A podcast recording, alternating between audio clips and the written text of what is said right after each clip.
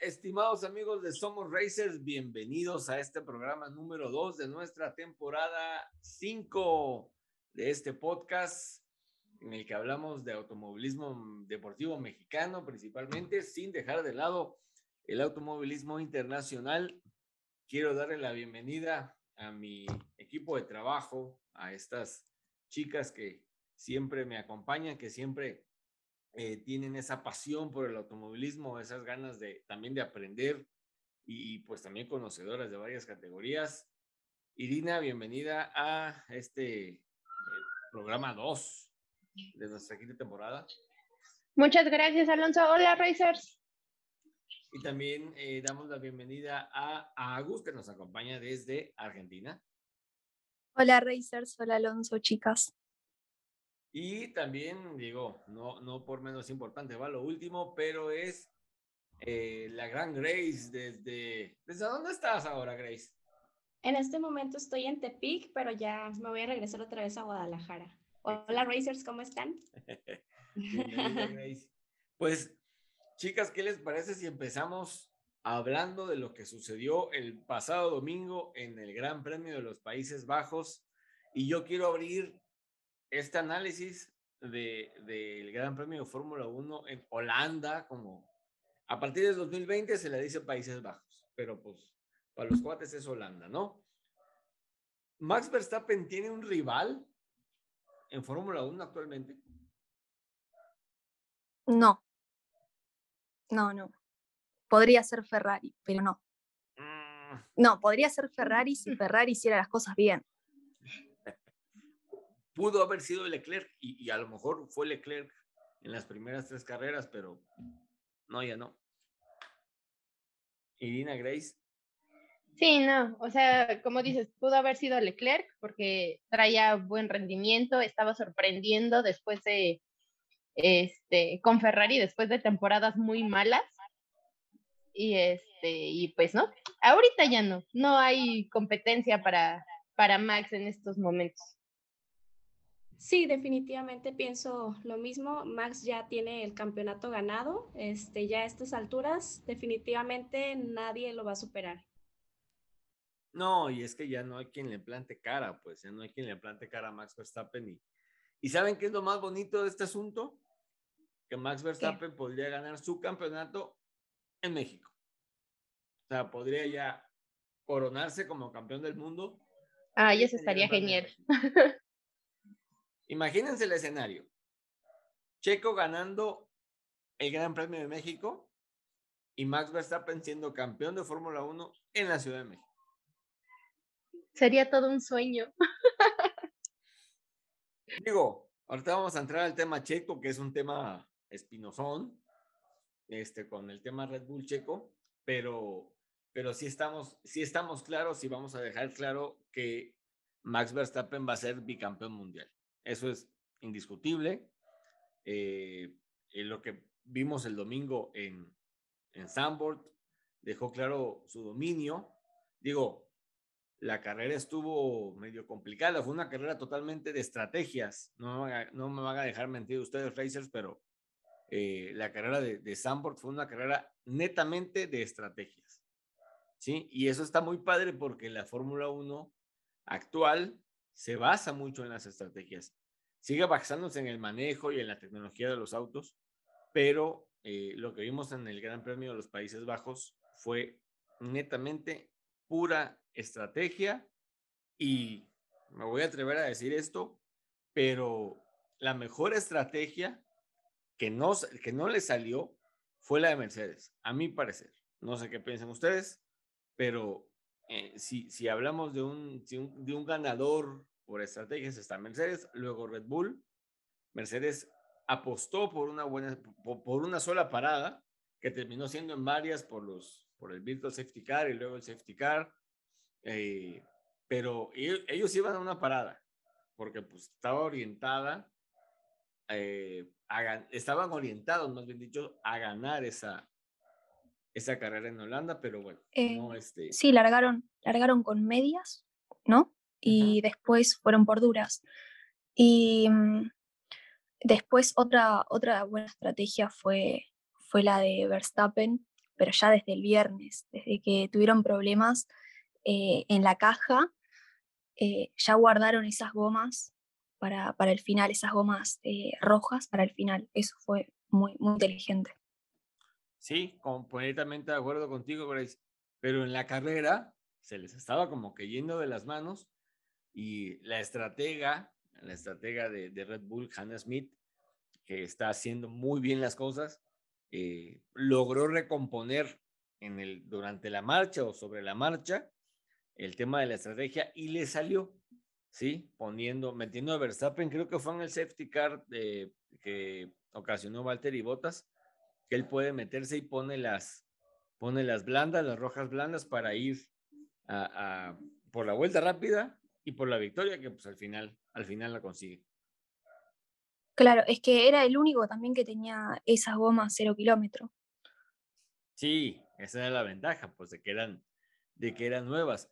Digo, pudimos ver también, los que, los que pudimos ver la carrera, pudimos ver que se desarrolló de manera hasta cierto punto normal, ¿sí? Este, los, los Mercedes, como les, decíamos, como les dijimos, eh, empezaron muy fuertes, empezaron eh, a tambor batiente, eh, queriendo hacer ahí un, un, queriendo hacer más bien dicho un buen trabajo de equipo entre Lewis Hamilton y George Russell, y que bueno, al final, este, la gente de Red Bull se, se movió muy rápido, eh, hizo muy bien su trabajo.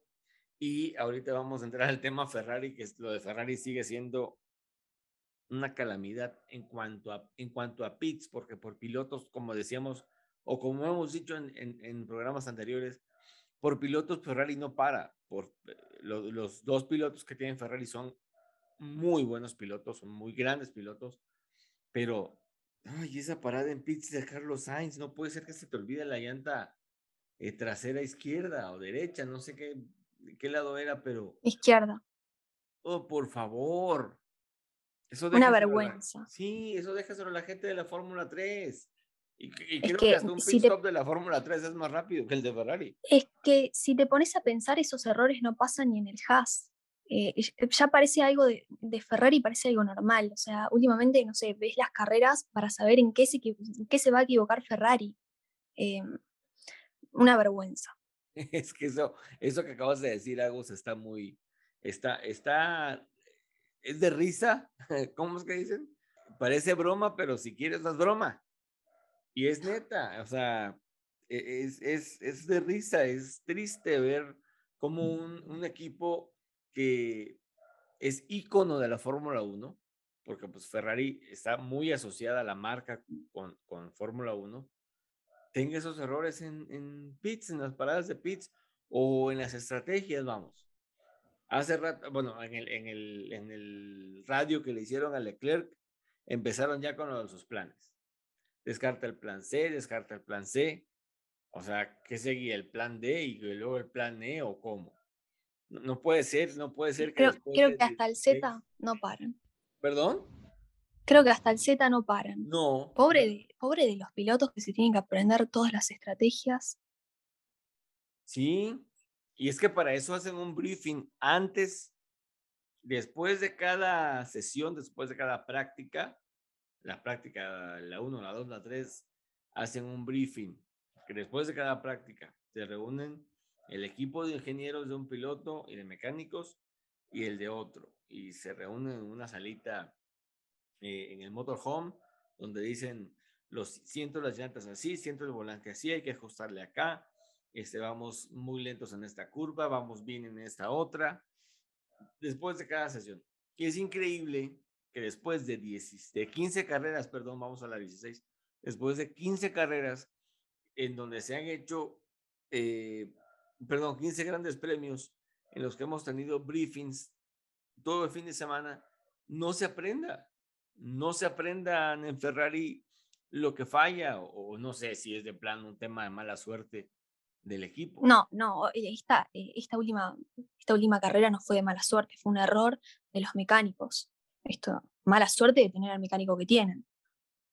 Exactamente. Entre la llanta que faltaba, el que aventaron la pistola por allá y luego Checo pasó encima, o sea, fue error tras error tras error. Ya, Ferrari es un chiste, me queda claro.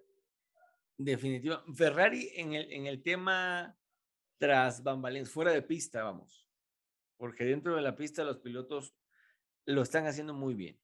Sí, o sea, Leclerc ahora sí como que se aplicó con no sé qué, que este, que, le dieron o, que, escuchó o no sé qué onda, pero iba ya por a la casa de George Russell por el segundo lugar, digo, termina en podio, este, y, y pues bueno, o eh, eh, suma puntos para el campeonato de pilotos, se empata con Checo en el segundo lugar, suma puntos para Ferrari, este, que por ahí empezó, no empezó, sino que sigue batallando con Mercedes por el segundo lugar de constructores.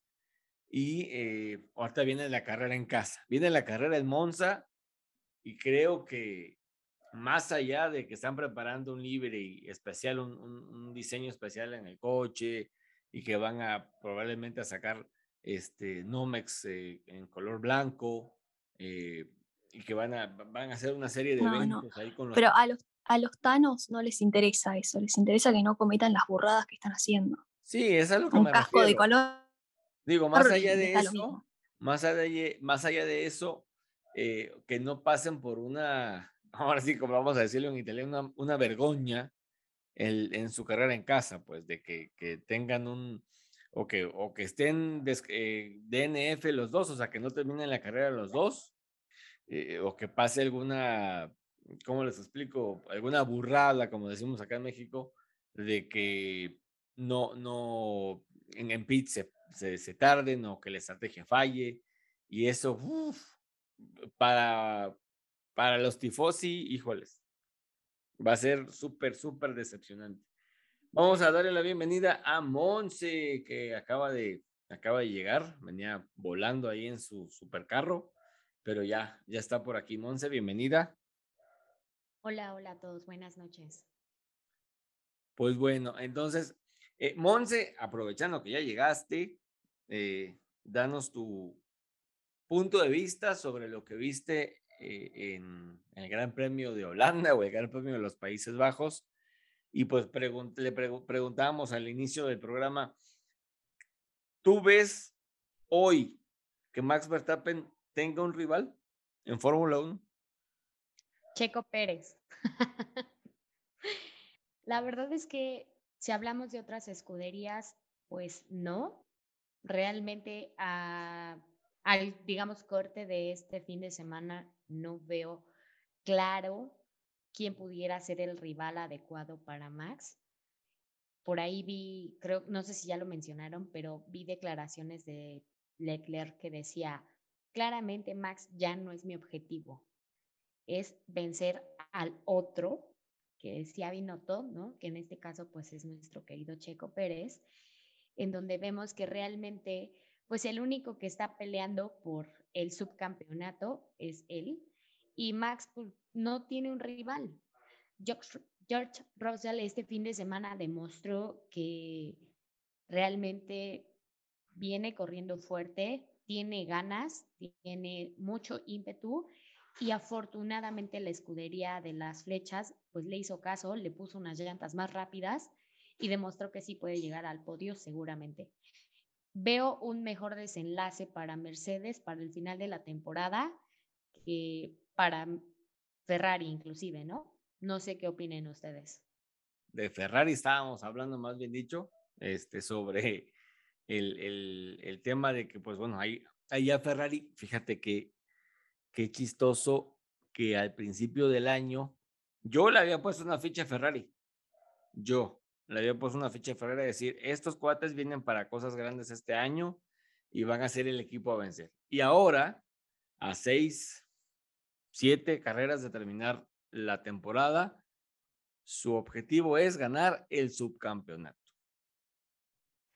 Muy triste porque, bueno, o sea, yo sé que mis amigos que me están escuchando seguramente se van a enojar conmigo porque se los vengo diciendo desde el inicio de la temporada.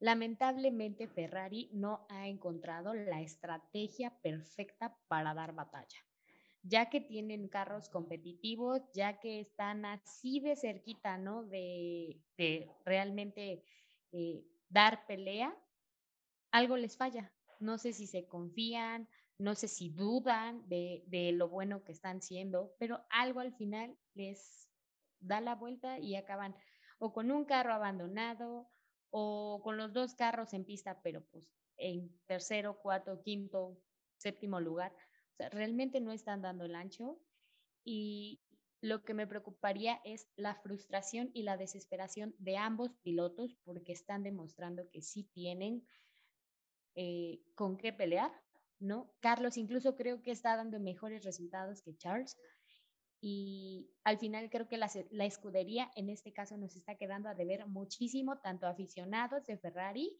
como a aficionados de la Fórmula 1. Completamente de acuerdo contigo, Monsi, completamente de acuerdo contigo. Y, y yo creo que más que de pasarse de confianza, eh, dudan, dudan mucho de lo que hacen, así como que esta estrategia será la buena, esta estrategia me va a servir. Lo que ahorita platicábamos con, con Agus y con Irina, en la carrera del domingo, así de, eh, descarta el plan C, o sea, no saben ni qué pinche plan andan, pues, o qué plan ejecutar. Va a hacer el meme de Shrek de doy clases los jueves, no cobra mucho. Una cosa así, en efecto. Pero bueno, eh, bueno, lo de Ferrari. Los que perdón, los que también cometieron un error eh, en, el tema de la estrategia fue Mercedes, me parece, con Hamilton, de no hacerlo entrar, o de Hamilton de, no exigir la parada en boxes. Bueno, pero ahí creo que fue una muy buena eh, estrategia por parte de George de Rosset, porque él fue quien lo pidió, o sea, ahí fue, ahora sí que él y decisión y que el equipo lo aceptó. Pero sabemos perfectamente que Hamilton no es de pedir, él es, denme, denme todo a mí para que yo pueda hacer las cosas, porque yo lo único que sé hacer es manejar un carro. O sea, el señor, perdón, sí será siete veces campeón del mundo, pero no es buena estratega. A él denle las, las estrategias y él las ejecuta, pero él, por iniciativa, nunca va a tomar una como la de Russell. Lamentablemente quiere todo peladito y en la boca. Y Toto ha caído muchas veces, o es más, muchas veces, siete años, ocho, contando el año en que dejaron ganar a, a Nico, con darle todo lo que quería, como dicen, ¿no? Siempre le ha dado todo lo que quiere Lewis y lamentablemente creo que ahora eh, Toto vio que Russell está dando mejores batallas o eligiendo mejor sus batallas y en este caso pues dijo, si le pidió rojas, dénselas, porque también... Sí, pero... Toto permitió, me trabé, Toto permitió que Russell regresara. Em, con ese, entonces, a ver, el error sí fue de Mercedes y con ese error eh, le regalaron puntos a Leclerc. Sí, definitivamente sí. El, mismo Hamilton lo dijo, fue un desastre. Esto del virtual safety car, o del safety car, no me acuerdo. Porque cuando él sale de, vamos, fue el primero en salir cuando la parada, la parada en boxes, creo que fue por el virtual safety car de su noda, sale y él mismo pregunta por radio, ¿y dónde están todos? Fue un desastre este de esta parada por el Virtual Safety Car.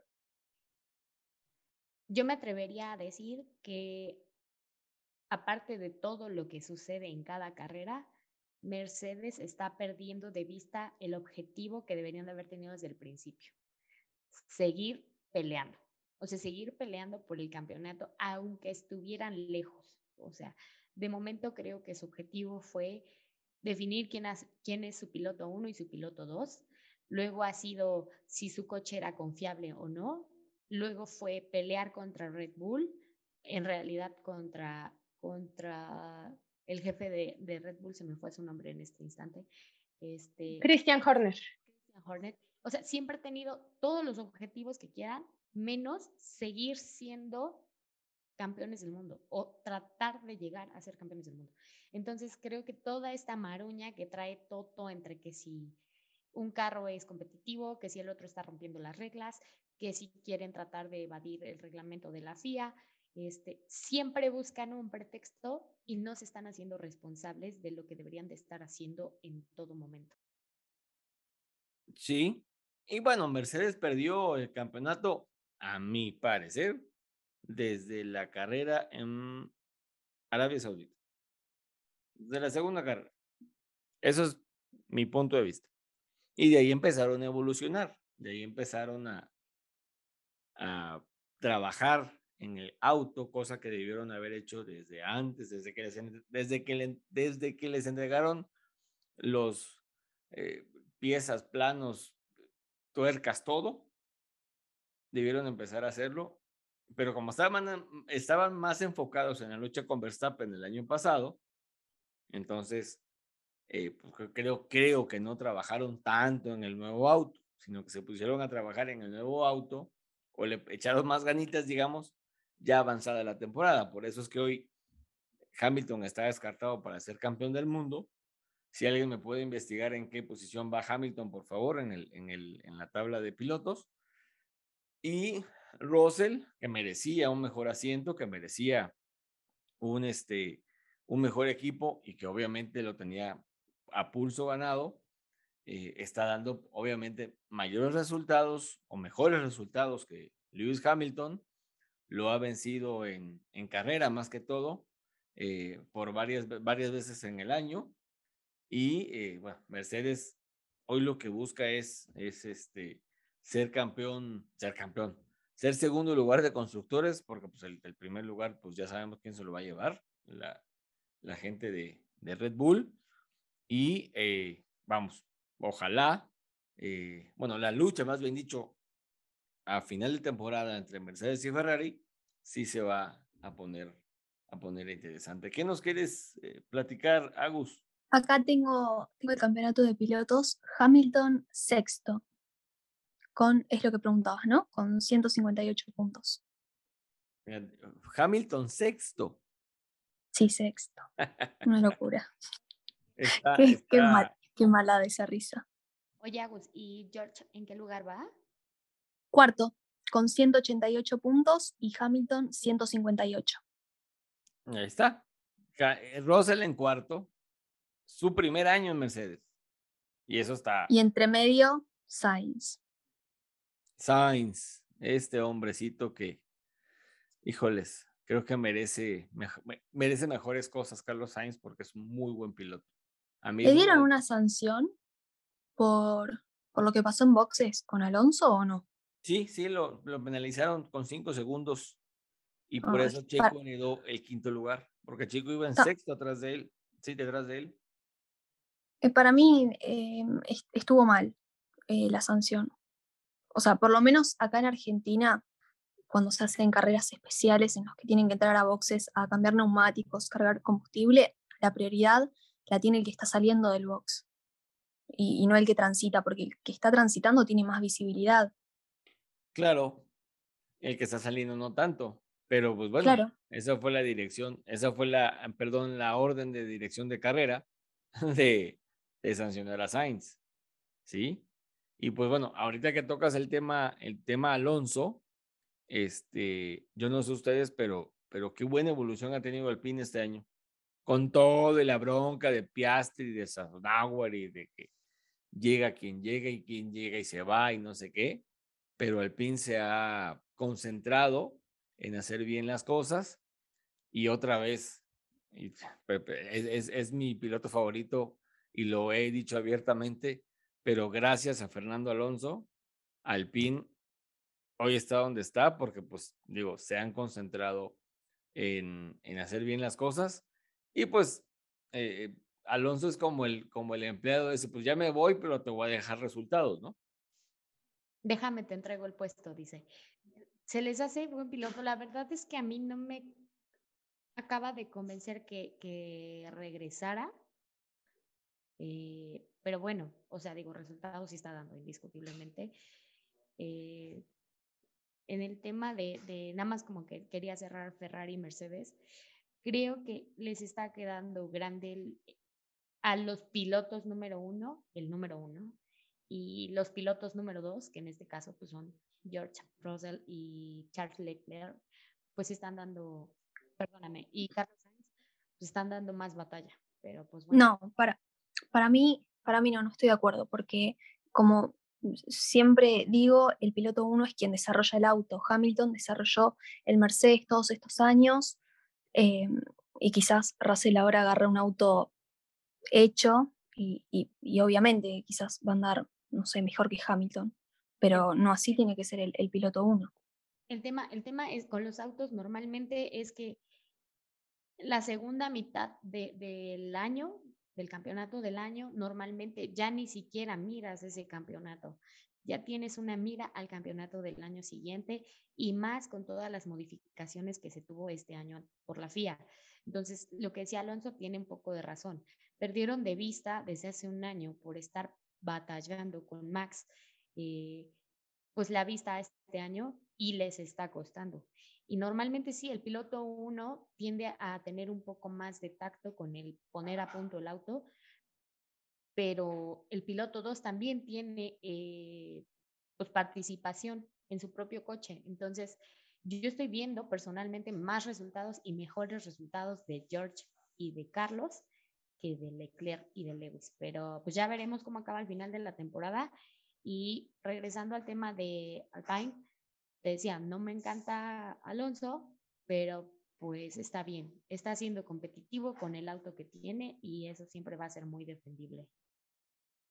Es que desde que, desde que se reinició la temporada en Bélgica, eh, perdón, desde Hungría más bien dicho, han venido haciendo las cosas bien en Alpine.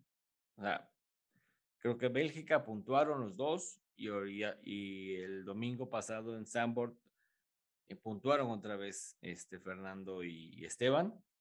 Entonces, eh, creo que están asegurando igual ahí el cuarto lugar de, de constructores, que es, es muy bueno.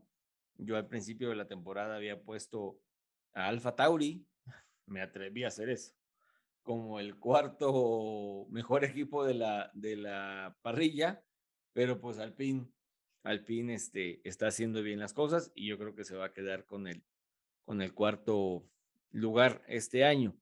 Eh, entrando un poquito en un tema que no vamos a ampliar mucho, queremos condenar aquí en Somos Racers esos ataques eh, misóginos, incluso amenazas de muerte eh, contra Hannah Smith, que es la estratega de Red Bull, después de, de, de que, pues, como les decíamos al principio, gestionó y manejó y supo acomodar las tuercas correctas en el momento correcto para que Max Verstappen ganara la carrera en su casa.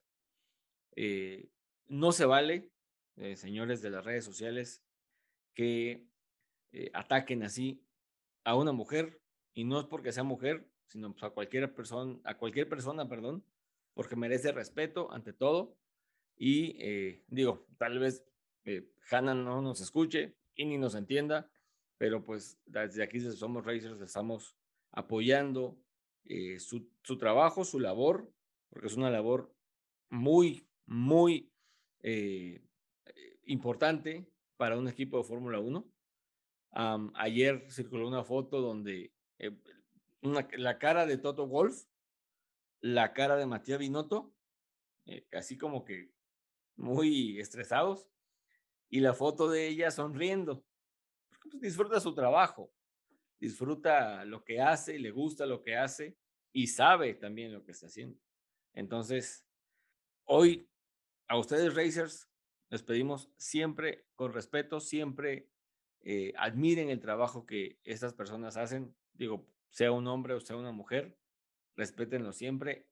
Eh, por ahí en redes sociales se habla de que la mayoría de los ataques vienen de la de los fanáticos de Mercedes y de Hamilton y de de quien sea, no se vale.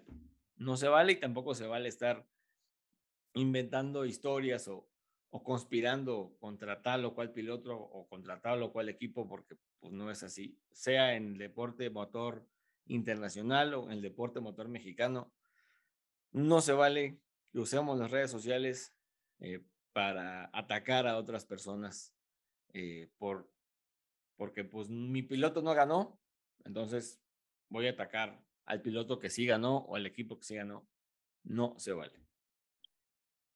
y bueno, Racers, este fin de semana seguimos teniendo Fórmula 1. Es un, una seguidilla de grandes premios. Empezamos con Bélgica, nos tocó ver Sambord el domingo pasado y ahora nos toca ah, Monza. Monza, uno de los, de los circuitos eh, más icónicos que tiene la máxima categoría del automovilismo deportivo mundial, llamado el Templo de la Velocidad. Una, una pista muy rápida, una pista que en la que se estableció el récord mundial de velocidad en Fórmula 1, que está establecido eh, nada más, eh, corríjanme Racers en redes sociales si, si lo que estoy diciendo está mal, por Valtteri Bottas, 376 kilómetros por hora en, en Monza. Entonces, se viene una carrera interesante que yo me atrevo a decir es de pronóstico reservado. No puedo poner a Max Verstappen como posible ganador, pero eh, yo, yo ahorita vamos a hacer así como que nuestra, nuestro pronóstico nosotros, a quién somos Racers, pero yo no me atrevo a dar el nombre de un ganador. Sí va a haber un Red Bull en el podio y yo creo que puede ser el de Max Verstappen. Eh, no sé si en primer lugar o en tercer lugar o en segundo lugar. Ojalá Checo, que le encanta correr en Monza, gane la carrera, pero este, híjole, lo veo medio complicado. Entonces, va a ser este fin de semana, en los días viernes 9, sábado 10 y domingo 11 de septiembre, en los horarios acostumbrados. Ahorita nos va a compartir Agus los horarios para México y este, los horarios también para EFA del Cono Sur. Y vamos, va a ser una carrera, como les digo, de pronóstico reservado, a mi parecer, una carrera que promete mucho, una carrera muy rápida, es una carrera de un, en un circuito más o menos grandecito, creo que son más, poquito más de 5 kilómetros de, del trazado. Y este, como les decíamos hace, hace un ratito, Ferrari está preparando algo ahí especial para celebrar los 75 años de la fundación de, de, de, la escudería. Y pues ser en Italia, ese gran premio de casa, los tifosi, todo este asunto.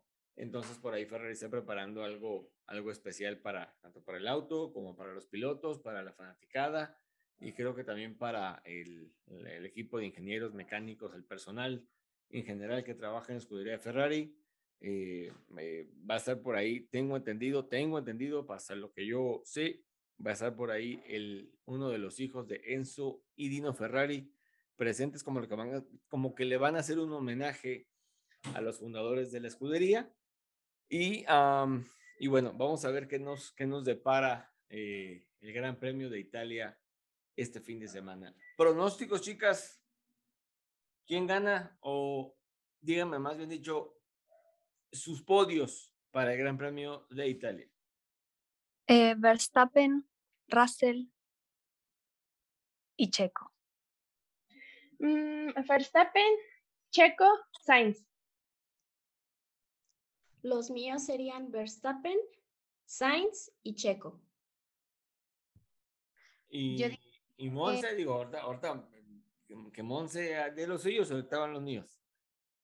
Yo soy una fiel creyente de que hacen doble podio los, los Red Bulls. Uno, dos, obviamente Max ganando. Y en el tercero me gustaría que se repitiera Carlos Sainz. La verdad, creo que, creo que lo merece les va mi podio, mi podio deseado y mi podio realista. Mi podio, mi, podio deseado, Checo, Max y Leclerc. Mi podio deseado. Y mi podio realista, híjoles, no, nomás no me vayan a odiar, Racer. Leclerc, Max y Sainz. Pensé que ibas a decir Alonso, que le ibas a meter. en, tu, en tu podio soñado. Lo hubiese, Yo dicho, lo hubiese yo dicho en 2004 o en 2005. Sí, pero a estas actores de partido. ¿En el podio soñado tampoco? No, tampoco. No, tampoco, tampoco. Digo, aterrizando las cosas. no, no, no, honestamente no. A Mario, Dios, Dios, no, ya, eh, digo, no, no voy a poder ver la carrera porque, porque vamos, a, vamos a trabajar este, en unas categorías acá en México, entonces, este, pero si Alonso llegara a quedar en el podio, wow, wow, honestamente. Así que Racers, vamos a ver cómo nos va en el, cómo les va, más bien dicho, porque nosotros no corremos, ¿va? ¿Cómo les va a los pilotos en Italia? Este, normalmente para estas fechas que se hacen las carreras en Italia no llueve, eh, pero pues todo puede pasar. Digo, nosotros no, no, conocemos, ni manejamos, ni controlamos el tiempo, entonces, híjoles, estaría padrísimo que en alguna de las sesiones lloviera o durante la carrera lloviera para que se pudiera más interesante, pero aún así, Monza siempre es garantía, garantía de espectáculo en la Fórmula 1. Así que bueno, eh, este, digamos que fue nuestro, nuestro análisis, nuestro punto de vista, más bien dicho, sobre lo que pasó en el Gran Premio de los Países Bajos y lo que creemos pudiera pasar en el Gran Premio de Italia, que es este fin de semana. Copa Noti Auto.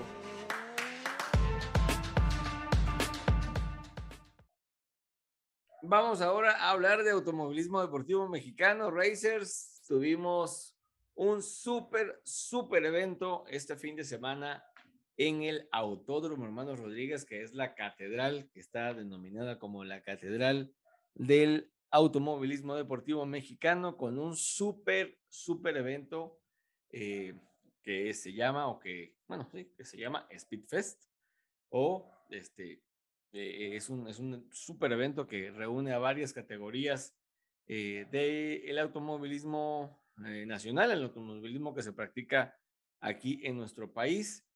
Eh, y bueno, por ahí les comento que eh, dentro de ese evento del Speed Fest se llevó a cabo la octava fecha, sí, la octava fecha de la Copa Noti Auto.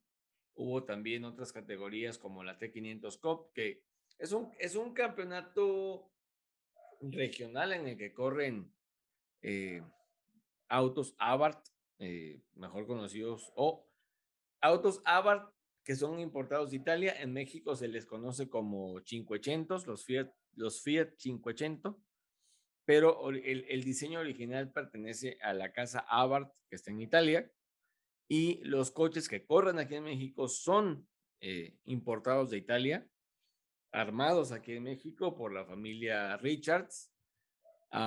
y bueno, ellos también tuvieron participación en, la, en, la, en el Speedfest, perdón, también eh, tuvo participación, les voy a decir, eh, la Vintage Pro Series, eh, que es una categoría donde corren autos antiguos. Estuvieron también los, los maravillosos Roche MX de nuestro amigo Marcelino, Marcelino Pineda.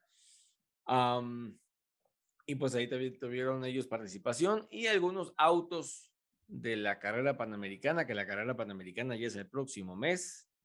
Eh, el 14 de octubre comienza la carrera panamericana que va a recorrer varias ciudades del país, iniciando en Veracruz, sí, en Veracruz, eh, el 14 de octubre. Bueno, el Speedfest estuvo lleno de mucha actividad, de muchísima actividad y comenzó todo el viernes 2 de septiembre, el pasado viernes 2 de septiembre, con prácticas, clasificaciones, eh, algunas carreras y, uh, vamos, hubo, muchísima actividad en desde temprano. Se me estaba pasando decirles que eh, también en el Street Fest estuvo la Fórmula 4 NACAM, que es la única categoría de monoplazas eh, en México que está avalada por la FIA, o sea, cuenta como campeonato FIA.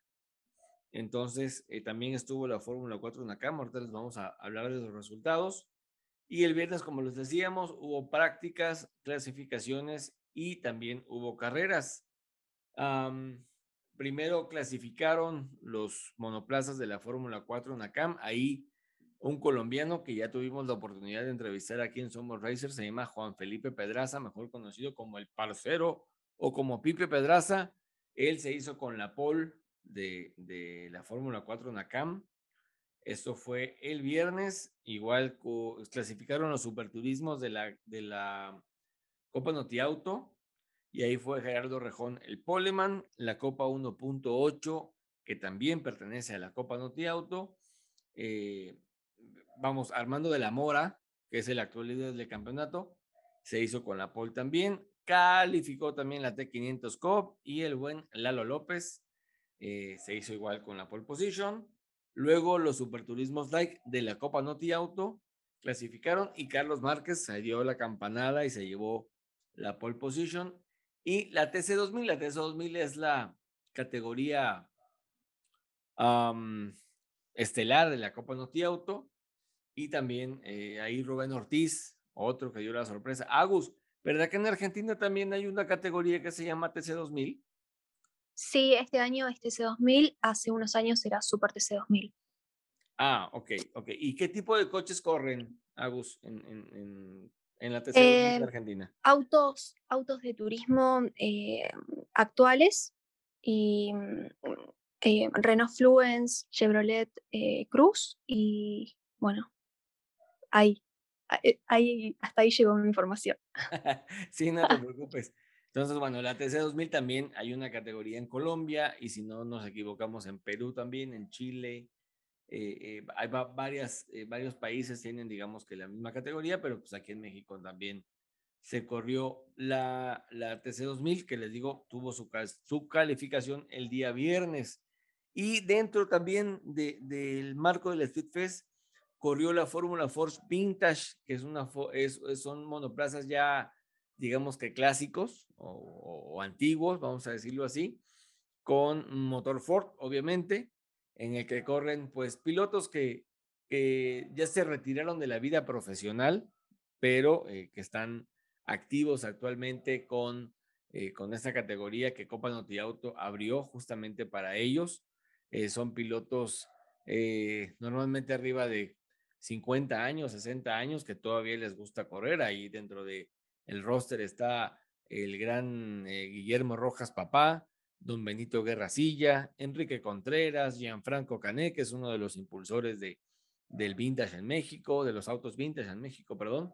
Y pues por ahí también eh, corrió la Fórmula Ford Vintage. Justamente fue Gianfranco Cané el que ganó la primera carrera, seguido en el podio por Enrique Contreras y Guillermo Echeverría. Luego eh, corrió nuevamente la, la Fórmula Ford Vintage en su hit número 2, o sea, en su carrera número 2, y volvió a ganar el señor Gianfranco Cané, esta vez seguido en el podio por don Benito Garracilla, a quien ya entrevistamos aquí en Somos Racers, y el señor Alberto Rojas eh, completó, completó el, el podio.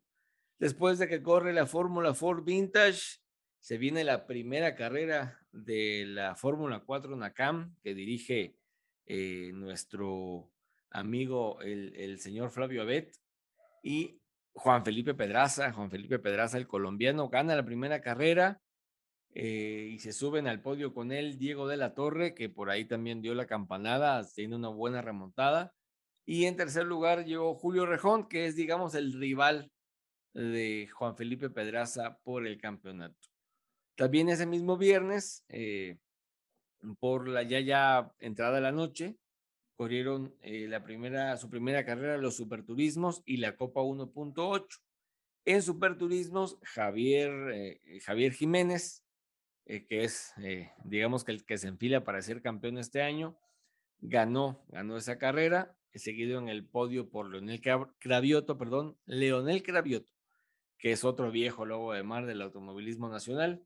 Y en tercer lugar, la dupla de Raúl Garza y Luma García, eh, eh, pues se, pusieron en la tercera posición, completando el podio en, eh, en esa carrera. En la Copa 1.8, Alejandro Sánchez fue el ganador, seguido del rumano Oria Chirigut y por Fernando Granados, que ahí este, esa fue una muy buena carrera, déjenme, déjenme decirles, la vimos el viernes y fue una muy buena carrera. Y para cerrar la jornada, corrieron su primera carrera los Superturismos Like y la T500 Cup, corrieron juntos. Y los ganadores de Superturismos Like en la general fueron Michelle Betancourt en primer lugar, Jorge Caso en segundo lugar con su Renault Clio amarillo con blanco, muy, muy este, conocido en, el, en la parrilla de la Copa Noti Auto. Y en tercer lugar eh, terminó Carlos Rodríguez. Y en la T500 Cup, Eduardo López, Lalo López, que es el actual campeón y tricampeón de la categoría, llegó en primer lugar. En segundo lugar, Ricardo González, a quien también tenemos eh, entrevistado aquí en Somos Racers en nuestra primera temporada. Y en tercer lugar, Alain Fernández. Esas fueron las actividades del viernes. Fueron, digamos que fue cerrada al público, no hubo acceso a gradas, eh, pero sí hubo actividad en pista. Y el sábado eh, hubo también bastante, muchísima más actividad que el viernes. Eh, muy tempranito hubo prácticas, clasificación y carreras de Vintage Pro Series de los autos de la Panamericana y de los Roche MX. Eh, las sesiones Vintage fueron dominadas por, por los Cervantes, es decir, por eh, Luis y Pablo Cervantes, padre e hijo. en este caso, pues ellos son, ellos son los, los que siempre o casi siempre dominan las categorías vintage, la categoría vintage de la Copa Noti Auto. Y también hubo, eh, corrieron ellos, pues ganaron ellos en sus respectivas categorías. En, hablo de los Cervantes. Luego tuvimos eh, una carrera de los Roche MX junto con la gente de, de Panamericanos. Y ahí, bueno, fue un súper agarrón. Estos cochecitos de, de Roche MX se arman en, en Texas, en Estados Unidos, en una compañía que se dedica a hacer autos de carreras. Esa, esa misma compañía hace autos para, para equipos de NASCAR en Estados Unidos y para equipos de categorías como Arca, como Xfinity de NASCAR. Eh, trabaja para algunos equipos de Indy Pro, de Indy Lights, y ellos desarrollaron un coche que se llama Rush, así le pusieron Rush Spec, eh, porque usa un mismo motor, eh, este, y, vamos, se arman en, Texas y se configuran aquí en México dependiendo del piloto, asiento, pedales, este, temas eléctricos y, roll cage y todo este asunto. Entonces, eh, es un proyecto que encabeza Marcelino Pineda. Perdón que yo sea insistente y repetitivo, pero también a Marcelino Pineda lo tenemos entrevistado aquí en Somos Racers. Y Pablo, el famoso Pelón Guzmán, eh, ellos son los que encabezan este proyecto. Eh, vamos, ellos tienen la, el objetivo de armar un campeonato nacional para 2023 y ya tienen, digamos que, eh, ya están armando, más bien dicho, la cantidad de autos eh, para hacer este campeonato a partir del próximo año. Entonces, eh, también corrieron ahí Francisco Guzmán, que es hermano de Pablo, y Enrique Montaño, otro piloto que, que adquirió su Roche. Y pues bueno, esta categoría tuvo, tuvo dos carreras en la jornada. Monse, tú pudiste ver, digo, asististe como, como espectador al, hermano Rodríguez, pudiste ver carreras de, Fórmula 4, pudiste ver carreras de, lo que hablábamos ahorita de Roche, de los superturismos, de la TC 2000. Platícanos un poquito cómo viste y, cómo viste el ambiente, cómo viste eh, las carreras, cómo viste eh, lo que pudiste ver eh, en el Street Fest de este año. Oye, pues ya contaste todo. Ay, perdón ya me diste los resultados, la clasificación, las prácticas libres, a quien ya tenemos entrevistado, ya nos diste todo. Pero les cuento más o menos cómo estuvo. Mira, la neta es que estuvo muy padre. Es el segundo año que se hace este festival y rompieron récord de asistencia. Se tuvieron más de 30 mil almas ahí en el Autódromo Hermanos Rodríguez. Estuvo muy padre. La verdad es que pues el ambiente siempre para las personas a las que nos gusta el deporte motor, escuchar rugir cualquier motor nos pone ya de buenas. Y pues en base a los, resultados te decía, pues ya nos dijiste más o menos cómo estuvo, hubo muchas categorías. Aparte de eso, yo esperaría que lo repitan el año que entra, porque esta vez pues hubo por ahí como siempre al final un concierto, ¿no? Para cerrar el ambiente familiar que se vive dentro del autódromo. Y también hubo lucha libre, entonces eso para acabarla de remontar, pues puso a punta a todos los asistentes al autódromo y la verdad es que acabaron, no sé, yo creo que alrededor de las nueve y media de la noche. Ya llegar molido a casa después de todo ese día agotador y lleno de emociones, estuvo padrísimo. pediría a los organizadores un poco más de colaboración en cuanto al tema de seguridad, si es que el año que entra y dependiendo la fecha en la que pues configuren el festival, tengan un poco más de sensibilidad con el tema de la pandemia, si es que seguimos en pandemia. Pero nada más, ¿eh? la verdad es que muy bien, muy bien. Los oficiales de pista se la rifaron como siempre. Tuvieron ahí varias participaciones, este, pues ya sabes, con los carros históricos, bueno, con los clásicos que de repente nos dejan en pista algún tema de aceite, algún tema de piezas. Eh, y son cositas que a lo mejor técnicamente no vemos cuando somos asistentes, cuando estamos en las gradas disfrutando de las carreras, pero tras bambalinas quiero recordarles que es súper importante el trabajo de todos los voluntarios que nos hacen disfrutar de cada carrera, porque entre corte y corte, pues nos dedicamos a limpiar la pista, a ver que no queden piezas, a ver que los autos estén en condiciones para seguir, a la, para seguir saliendo a la siguiente vuelta o a la siguiente práctica, este, y pues por supuesto a la carrera, ¿no? Entonces yo nada más agregaría eso y que estuvo súper padre, esperemos la siguiente edición y pues nada más, es lo único que me quedaría agregar. Sí, o sea, el ambiente, ahorita que tocas el tema del ambiente, estuvo muy, muy padre.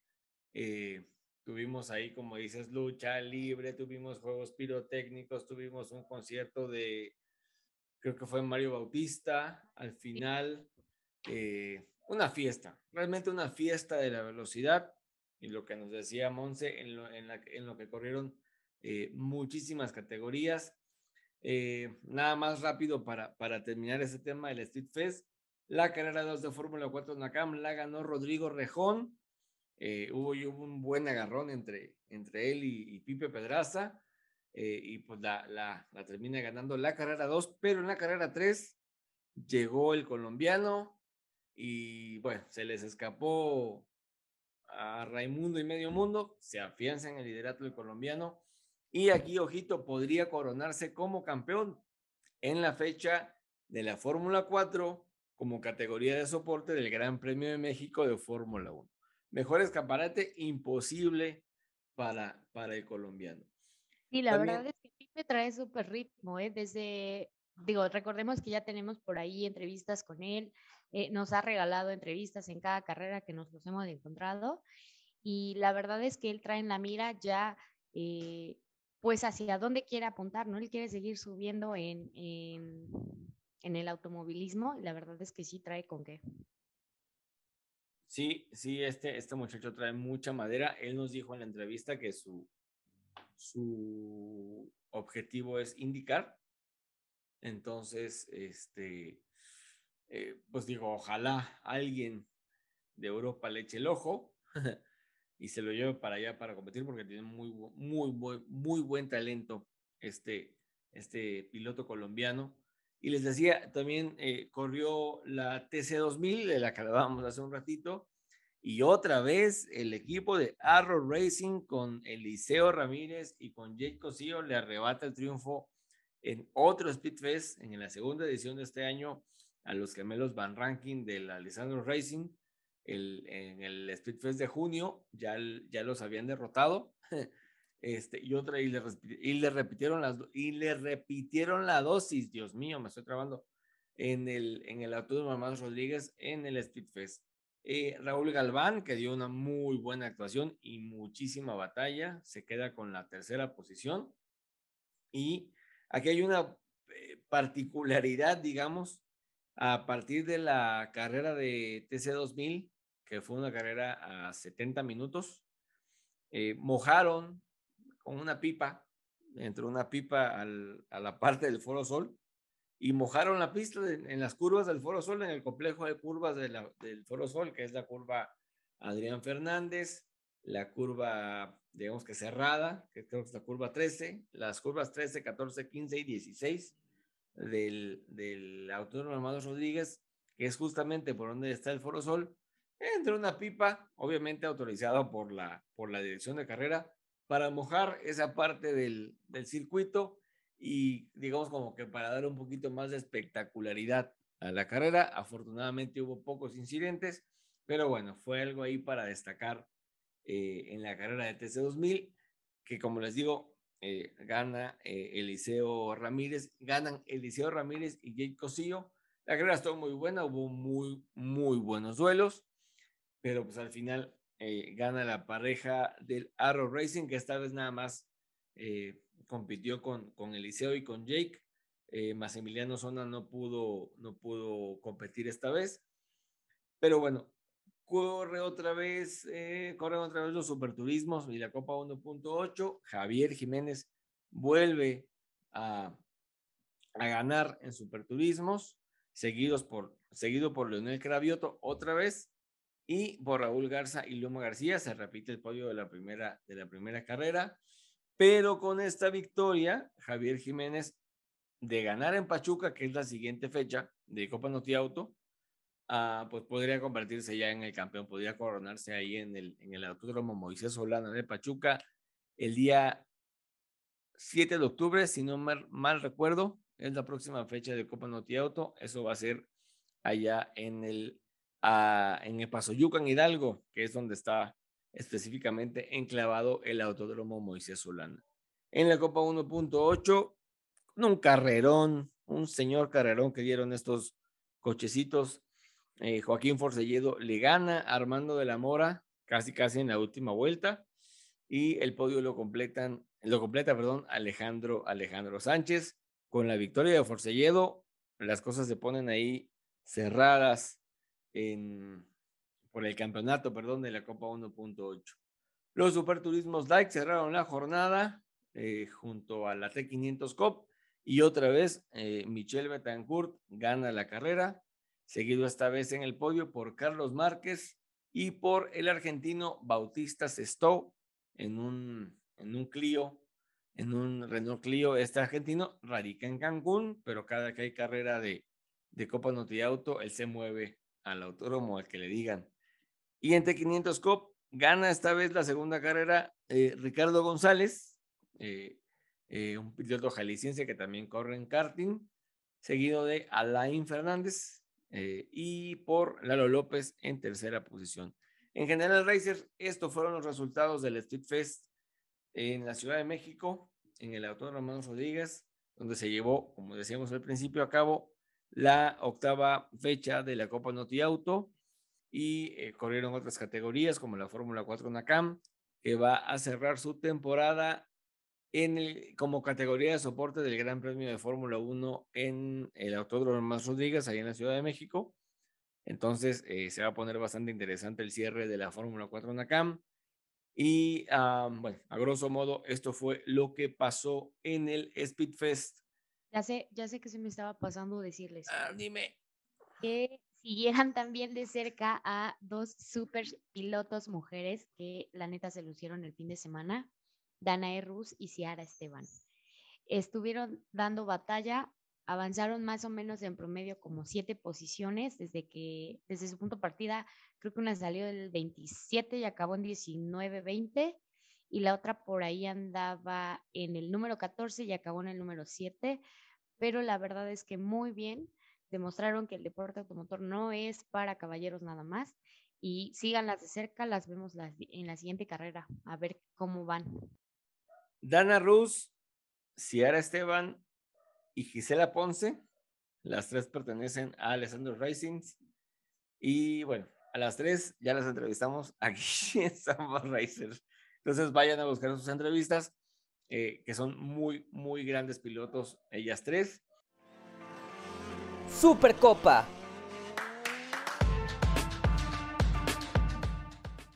Y bueno, Racers, vamos a continuar con más automovilismo deportivo mexicano porque se viene otra categoría a un eh, circuito muy, muy eh, atractivo y uno de los más gustados para los pilotos mexicanos y estamos hablando de la Supercopa que va a llevarse a cabo este fin de semana, este fin de semana 10 y 11 de septiembre en el Autódromo de Querétaro.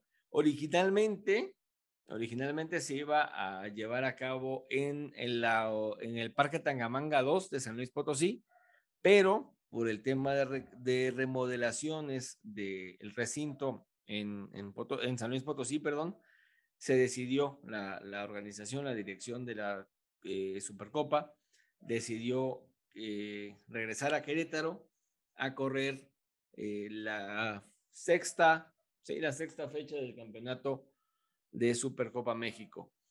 Va a ser, como les decíamos, en el autódromo del Ecocentro Expositor. Los seriales que van a correr es el Mex Bike, la Fórmula 5, el Gran Turismo México con sus brutalísimos y potentes eh, autos Mercedes-Benz, eh, un Toyota y un Hyundai, porque hay dos ahí que no son especialmente Mercedes-Benz, y los ya conocidos como monstruos del asfalto, los tractocaminos Freightliner, que siempre, siempre dan carreras infartantes, que son carreras muy emocionantes y tienen la oportunidad de asistir al autódromo este fin de semana.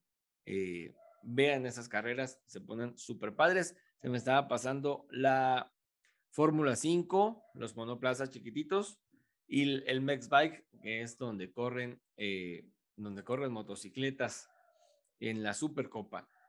El, sábado va a haber prácticas y clasificaciones y el domingo vamos a tener las carreras a partir de las 9.55 de la mañana con la categoría Pro 2 del Mex Bike. Vamos a tener a las 10.25 de la mañana la carrera 1 de Gran Turismo México. Ahí corren la Pro 1, la Pro 2 y la Gran Turismo Like.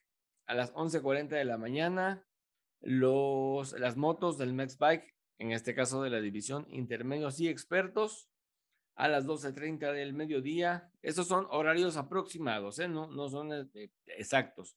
12.30 del mediodía, la Fórmula 5. Y a las eh, a la una y media de la tarde, la carrera 2 del Gran Turismo México. Y para cerrar con broche de oro la jornada, más o menos faltando 20 minutos para las 3 de la tarde, salen los, los tractocamiones a dar, que yo creo que va a ser otra gran carrera. Y ahorita les vamos a platicar sobre eh, el estado de campeonato de cada categoría para que vean, porque pues, también está muy, muy interesante cómo están las cosas en Supercopa en los campeonatos. Antes de pasar, Racers, al tema de la situación del campeonato, de los campeonatos, perdón, en Supercopa, eh, después de Querétaro, faltarán dos fechas para que culmine la temporada. Monterrey, los días 15 y 16 de octubre, y Puebla, que va a ser el evento final, los días 3 y 4 de diciembre. Y pues nada, nada está escrito en ninguno de los seriales que tendrán acción en el Ecocentro Expositor. Hay varios duelos muy interesantes para seguir. El de la dupla Salvador de Alba, Jorge García Arce contra la de Gerardo Nieto y Rudy Camarillo, pues están disputando el liderato de la división Pro 1 del Gran Turismo México. El Copetín y George, o sea, el Copetín de Alba, tienen, esta pareja tienen 861 puntos, mientras que el Grillo, Nieto y, Rudy Camarillo marchan con 826 puntos. También está el de la mancuerna Coque de la Parra Pepe Sierra contra la de Paul Jordan y Víctor Barrales por la punta del GTM Like. Ahí la, gente del HO Speed Racing Met Exchange eh, de la Parra y Sierra tienen 882 puntos, 16 más que los de TF Química, que en este caso son Jordan y Barrales. Y pues estos suman 866 unidades. En Pro 2 Marco Marín del Scratch Poker Team lleva una ventaja de 46 puntos sobre Andrick Dimayuga y si llega a ganar en Querétaro Marco Marín, eh, aumentará muchísimo sus chances de, de ser campeón. Ahora vámonos con los tractos, donde las cosas también están muy cerradas después del carrerón que vimos en León. Paul Jordain con su tercer lugar en el Autódromo Guanajuatense asaltó la punta de la tabla y ahora tiene 342 puntos. Pero bien cerquita trae a Homero Richards, que es el actual campeón y ganador de la última fecha ahí en León. La diferencia entre ellos es de apenas seis puntitos. Eh, nomás no nos olvidemos de Santiago Tobar, que ahora marcha tercero en la general y seguros estamos que va a cerrar con mucho, mucho ímpetu esta temporada. Ojito con esa carrera de los tractos en Querétaro, ¿eh?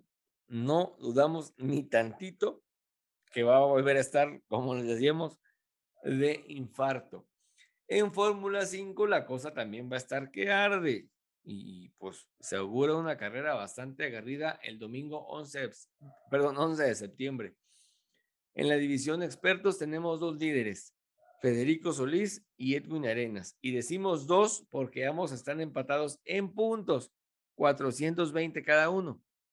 Muy de cerca lo sigue Iván González, que fue el reciente ganador en León. Y en los novatos, el mandamás se llama Eddie de la Rosa, que pues, seguramente va a llegar a Querétaro, más bien dicho, que llega a Querétaro con una ventaja de 65 puntos sobre eh, Lico López, José Federico López, pero antes debe derrotar a Mateo Girón. Mateo Girón es este muchachito que viene rompiéndola, que, que consiguió su cuarta victoria en León. había, había ganado esa carrera, eh, la, la, carrera general en León y también en la división novatos. Eh, triunfo que pues según la página oficial de Supercopa, pues le fue retirado, fue descalificado por motivos que pues no, no, son, no, no han sido revelados y no creo que sean revelados ni por el equipo de Mateo ni por, el, ni por la dirección de Supercopa. Eh, debido a, esta causa, la racha invicta de, del auto 5 de Mateo Girón, pues ya, ya se rompió, ¿no? Eh, pero pues, estamos seguros que esto le va a dar como que más impulso a Mateo para que eh, esta, esta racha de victorias que, que trae, pues la retome este fin de semana. Las chances de ser campeón en la general, de la general para Mateo, aún están vivas, pero ah, tendrá que ganar la próxima fecha y las dos últimas. Y pues además tienen la tarea de cuidar eh, reglamento, su monoplaza, etcétera, etcétera, para llegar a, Puebla eh, con, con, chances de ser campeón. algo que les quería agregar en esta, o, en esta previa de la Supercopa que se corre el fin de semana en Querétaro. El viernes de la semana pasada eh, se dio a conocer que en el evento de Supercopa va a haber una categoría de soporte, va a tener una categoría de soporte se, trata del Cham and Track MX. Es un serial de autos turismo que tiene sus, campeonatos regionales en San Luis Potosí, en Hidalgo y en Querétaro. Y eh, corren muchas marcas de, autos. hay Chevrolet, hay Nissan, hay Volkswagen, hay etcétera, etcétera. El Cham y Track, eh, Cham and Track, perdón, MX eh, va a tener actividad tanto el sábado como el domingo ah, en el Autódromo de Querétaro con eh, prácticas, clasificaciones y carreras y va a ser una fecha puntuable para los ya mencionados campeonatos regionales. Nosotros estamos trabajando eh, para cubrir el evento presencialmente. Eh, bueno, de hecho podemos confirmarles, más bien dicho, podemos confirmarles que Somos Racers va a estar presencialmente en el evento de Supercopa en el Autódromo de Querétaro y vía nuestras redes sociales Vamos a estar subiéndoles información, contenido audiovisual y los resultados en tiempo real de lo que está sucediendo ahí en, el, en la fecha 6 de la Supercopa en Querétaro. Y obviamente el próximo programa les vamos a estar dando más detalles o vamos a darles más detalles sobre lo que ocurra en, en el autódromo del Ecocentro Expositor este fin de semana. Entonces, eh, hablando de Salvador de Alba, que es un piloto al que entrevistamos en nuestro primer programa de esta quinta temporada, tuvo participación en Portland, eh, eh, ahí en, Estados Unidos este fin de semana en una triple fecha, e Irina nos va a platicar cómo le fue el copetín ahí en, en Portland. Irina. Pues sí, Alonso, la verdad es que este, esta este fin de semana que pasó, tuvimos una triple fecha de la categoría Indy Pro 2000 en el circuito de Portland y en el cual le fue muy bien a Salvador eh, en las tres carreras. En la carrera 1 sacó una, quedó en posición 8, en la carrera 2 en posición 6 y en la carrera 3 en 7. Entonces tuvo muy buen desempeño, eh, quedó muy bien posicionado. Y pues bueno, la verdad es que este, acabamos ya la temporada de la Indy Pro 2000, eh, como les repito, en, el circuito de Portland. Eh, el sábado tuvimos una carrera y el domingo las otras dos, ya que fue triple fecha. En la carrera 1, el podio quedó Luis Foster, Rhys Gold y Enam Ahmed. En la carrera 2, repite podio Rhys Gold junto con Luis Foster y Kiko Porto. Y en la carrera 3, nuevamente Rhys Gold, Kiko Porto y Nolan Siegel. Con esto, eh, Luis Foster queda como campeón de la categoría en, en esta temporada 2022 y pues como dato curioso, es el primer piloto británico después de Jack Hawksworth en 2012. Entonces, ya tenía rato que no se subía, que no ganaba la categoría un piloto británico. Y para el campeonato de equipos, se lo lleva el equipo argentino Juncos Hollinger Racing, gracias a las dos victorias de Rhys Gold de este fin de semana. Y pues solo quedó con una ventaja de 95 puntos delante del equipo de J. Howard Driver Development, eh, en el cual se encuentra nuestro piloto mexicano. Y pues así, la, el final de temporada de la Indy Pro 2000. Sí, está, está padre porque eh, hay que recordar que eh, Salvador de Alba ya tiene una victoria en Indy Pro, fue el, en la fecha pasada en Gateway, en el en el Worldwide Technology Raceway de Gateway, donde también corrió la IndyCar. Eh, y como decía Irina, este fin de semana, el pasado fin de semana, me dicho, corrió otra, corrió en Portland una triple fecha. Este, y bueno, pues el Copetín haciendo muy buena labor. Eh, no queremos adelantar nada eh, y, tampoco queremos dar información sin confirmar, pero eh, probablemente eh, Salvador esté corriendo solamente en Indy Pro el próximo año. Entonces, digo, a falta de que él lo confirme, parece que así va a ser. Ojalá eh, siga corriendo en México, en las categorías en las que corre actualmente, que es NASCAR México y Supercopa, pero vamos, igual también él tiene que dar pasos adelante hacia, hacia su carrera.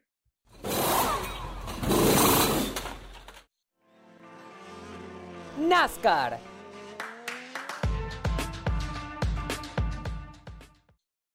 Agus, Agus eh, nos va a platicar eh, cómo estuvo eh, la NASCAR este fin de semana. Ya empezaron los playoffs, Agus, en, en, las eliminatorias en NASCAR Cup Series allá en Estados Unidos y tuvimos una carrera, bueno, un fin de semana en Darlington. Platícanos algo, cómo estuvo ese movimiento ahí en, en, NASCAR.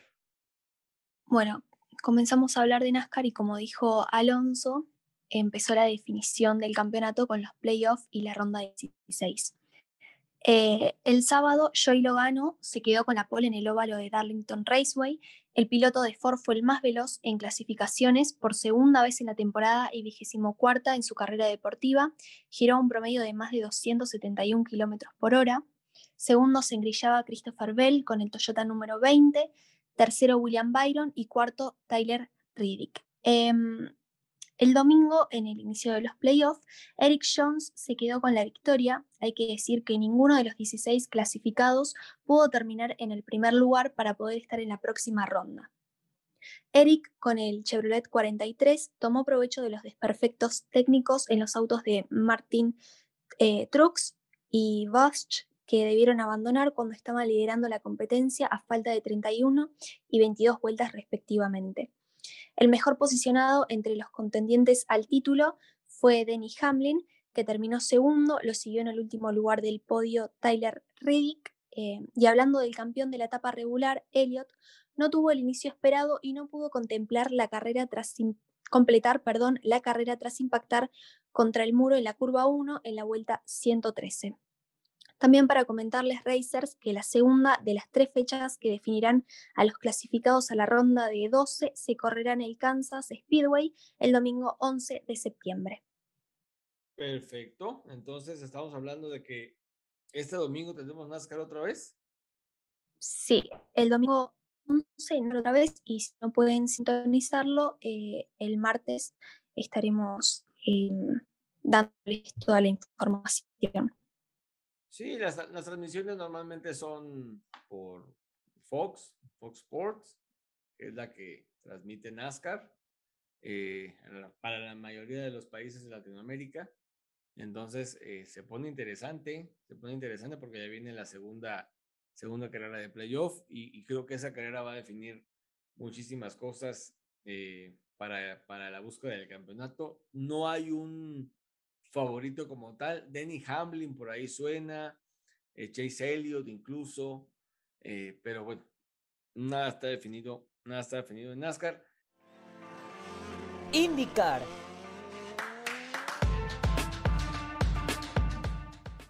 Y Racers, antes de despedirnos, queremos eh, eh, platicarles un poquito de lo que pasó en IndyCar, que el campeonato, ese cierre de campeonato de IndyCar, wow, va a estar tremendo y es este domingo también. Es este domingo en Laguna Seca, el domingo 11 de septiembre, corre eh, IndyCar la última carrera de su temporada con nuestro pato Howard, pues, pues prácticamente ya quedó eliminado del, eh, eliminado del campeonato, de la lucha por el campeonato, más bien dicho. Y en este caso se va a definir quién va a ser el campeón entre Will Power, que es prácticamente un histórico en IndyCar, Joseph Newgarden y Scott Dixon. Estos tres se están peleando el campeonato de la IndyCar y créanme que vamos a ver una carrera, o auguramos, hemos dicho, una carrera tremenda en Laguna Seca. El, el nombre oficial del evento es el Firestone Grand Prix of Monterey, que es eh, una localidad en California. Ahí en esa localidad está enclavado el, el famosísimo y tradicional circuito de Laguna Seca, que tiene su curva del sacacorchos, que es una, una curva muy, muy interesante. Es como la Urrush del automovilismo gringo. Entonces, eh, ahí en Laguna Seca se va a definir el campeonato por, perdón, el campeonato de IndyCar. El fin de semana pasado se corrió, se corrió en Portland, perdónenme. Ahí el ganador de la pole fue Scott McLaughlin y el ganador de la carrera del domingo fue Scott McLaughlin. Scott McLaughlin marcha quinto en la clasificación general, ya tiene pocas chances de ser campeón, honestamente. Está ahí pegadito a Marcus Ericsson. Marcus Ericsson tiene 484 puntos, perdón, con una sola victoria. Marcus Ericsson, que fue en las 500 millas de Indianápolis, nada más. Pero fíjense qué raro está esto, porque Will Power tiene una victoria en todo el año. Una sola. Y, es el que lidera la tabla. Joseph Newgarden tiene cinco victorias, ¿ok? Y marcha segundo. Está medio chistosa la cosa, pero pues así es. Scott McLaughlin gana en Portland y en el podio lo acompañan Will Power y Scott Dixon. Como les digo, son los que se están peleando ahí el campeonato. Eh, Pato Howard, que hace una super carrera, que tiene una muy buena remontada, que a pesar de que cae posiciones en las primeras vueltas, remonta. Él llegó a caer creo que hasta la posición 14 y termina en la posición número 4. Eh, el mexicano, el de Monterrey, súper agradecido con, con la fanaticada y hay un video en redes sociales de él donde va y agradece a la gente mexicana que llegó a Portland a apoyarlo. Sorpresa también en el top 5 con Graham Rahal, que hace una muy buena, que tiene una muy buena actuación en Portland y termina quinto. Colton Herta, el que ha estado últimamente en boca de, de varios medios de Fórmula 1 que le van a, que sí le van a dar la superlicencia para que firme con, creo que con Alfa Tauri o con, no me acuerdo con quién, por aquello de los grandes premios en Estados Unidos el próximo año. Colton Herta, eh, vamos, ya en la carrera de Portland termina en sexta posición. Alexander Rossi en séptimo, que Alexander Rossi va a ser el próximo compañero de Pato Ward en Arrow McLaren. Joseph Newgarden, que es otro de los contendientes al título, eh, termina en octavo. Callum Ilott eh, del Juncos Racing, justamente del equipo argentino, en novena posición. Y el compañero de Pato Howard, Félix, Félix Rosenbist, termina, eh, completa el top 10 de Portland en, en, IndyCar. Entonces, este fin de semana tenemos muchísima, muchísima actividad eh, racing, racers. tenemos Fórmula 1 en Italia, tenemos NASCAR eh, Cup Series en Kansas, tenemos IndyCar, definición de campeonato en, en Laguna Seca, tenemos Supercopa eh, en Querétaro, y si no recuerdo, si no mal recuerdo, es todo lo que tenemos en el menú Racer de este fin de semana. Así que digo, ni para salir de la casa, honestamente. Así como que Fórmula 1 tempranito a las 8 de la mañana, con el Gran Premio de, de Italia a las 8 de la mañana de México, a las 10 de la mañana de Argentina. luego, luego, luego tenemos eh, indicar que si no me equivoco va a ser aproximadamente a las 2 de la tarde. Y a las 5 de la tarde vamos a tener NASCAR y Supercopa desde las 9 de la mañana. Entonces, eh, Racer, ahí está, ahí está el menú, el menú Racing de este fin de semana. No se lo pueden perder. En nuestras redes sociales vamos a estar subiendo información relevante eh, y actualizada de las, de las diferentes categorías de automovilismo que nosotros podemos cubrir. Y pues manténganse al pendiente de, de, de ellas. Gracias por escuchar este programa hasta el final. Gracias por darnos el favor de su atención. Gracias por porque esta comunidad sigue creciendo en tanto en redes sociales como en escuchas de este podcast. Les pedimos compartir, por favor, eh, este programa con sus amigos, con sus conocidos, con sus familiares y con aquellos a los que les gusta el deporte motor. Yo quiero agradecer nuevamente a, mi equipo de trabajo, eh, a, sí, a Grace, digo, desafortunadamente Grace tuvo un tema técnico que le impidió continuar eh, en el programa, pero también quiero agradecer a Monse, a Irina y a Agus. Chicas, vayámonos despidiendo, por favor. Un abrazo, Racers. Hasta el próximo episodio. Gracias por escucharnos, Racers, y sigan escuchándonos. Hasta la próxima. Gracias por escucharnos en este episodio y síganos en nuestras redes sociales y nos vemos la siguiente semana. Bueno, nos escuchamos. Sí, sí, nos escuchamos la próxima semana y pues ya se la... Ah, les recordamos nuestras redes sociales antes de que nos vayamos. En Twitter y en TikTok estamos como arroba somos racers. En Facebook nos encuentran como somos racers. Y en Instagram estamos como racingnews.ap. Racers, abrazo de P1 para todos ustedes. Are you crying?